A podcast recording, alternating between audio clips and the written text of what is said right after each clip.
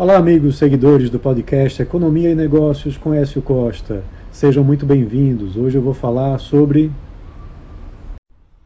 o PIB de 2023 que cresceu 2,9%, mas com dois crescimentos seguidos de 0% no terceiro e quarto trimestres, o que acende um alerta. No acumulado do ano, houve um crescimento de 15,1% da agropecuária a indústria cresceu 1,6% e o setor de serviços eh, teve um crescimento de 2,4%. Importante a gente entender que desses três setores, o setor de serviços representa mais de 70% da economia brasileira e um bom desempenho dele puxa o PIB para cima.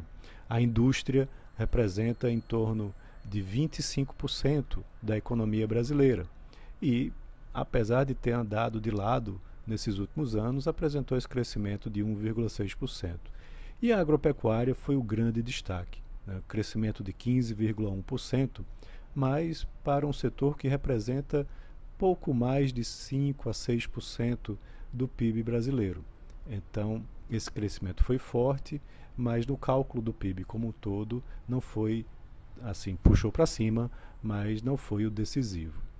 Importante a gente olhar, a taxa de investimentos de 2023 foi de 16,5% do PIB, enquanto em 2022 foi de 17,8%. Isso preocupa porque você tem um menor investimento na economia, o que pode significar um crescimento mais baixo nos próximos anos, já que a produção tende a ser menor porque você está investindo menos na economia. Na comparação com do quarto para o terceiro trimestre, o PIB eh, teve um crescimento de 0%, como eu já mencionei. No terceiro trimestre, anteriormente, o IBGE tinha informado um crescimento de 0,1% e agora ajustou para 0%. Mas no quarto trimestre, em relação ao terceiro, a indústria avançou 1,3%. Os serviços, que tiveram como eu disse, um bom desempenho ao longo de 2023, apresentou uma variação positiva de 0,3%, mostrando desaceleração, e a agropecuária caiu 5,3%. Quando a gente compara o PIB desse quarto trimestre com o quarto trimestre de 2022, o crescimento foi de 2,1%. Isso comparando né, no quarto trimestre de um ano com o quarto trimestre do outro ano, é, o que também mostra uma desaceleração da economia.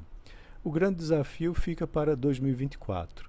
Né? Você tem uma preocupação com a, a questão dos investimentos e principalmente da agropecuária, que deve ter um crescimento mais baixo, da indústria ela pode se recuperar com taxas de juros mais baixas, já que a Selic vem caindo, e o setor de serviços depende muito hoje da forte economia informal que nós temos aqui no país. A depender do desempenho dessa eh, economia e desse setor, você pode ter um desempenho melhor para o PIB em 2024. E talvez, ou muito provável, a economia em 2024 seja mais puxada pelo lado da demanda através do consumo das famílias. Quando a gente olha em 2023, o consumo das famílias avançou 3,1% em relação ao ano anterior e foi muito ajudado pela massa salarial real, que teve um crescimento com o arrefecimento da inflação, e também pelos programas governamentais de transferência de renda, o Bolsa Família principalmente. O consumo do governo também teve um crescimento de 1,7%, eh, sendo os principais destaques na, pelo lado da demanda. O investimento teve queda de 3%, né, com uma queda muito forte do setor de máquinas e equipamentos de 9,4%. Então, com a queda dos juros ao longo desse ano e uma inflação mais controlada, é possível que esse avanço da massa salarial real continue contribuindo através do consumo das famílias.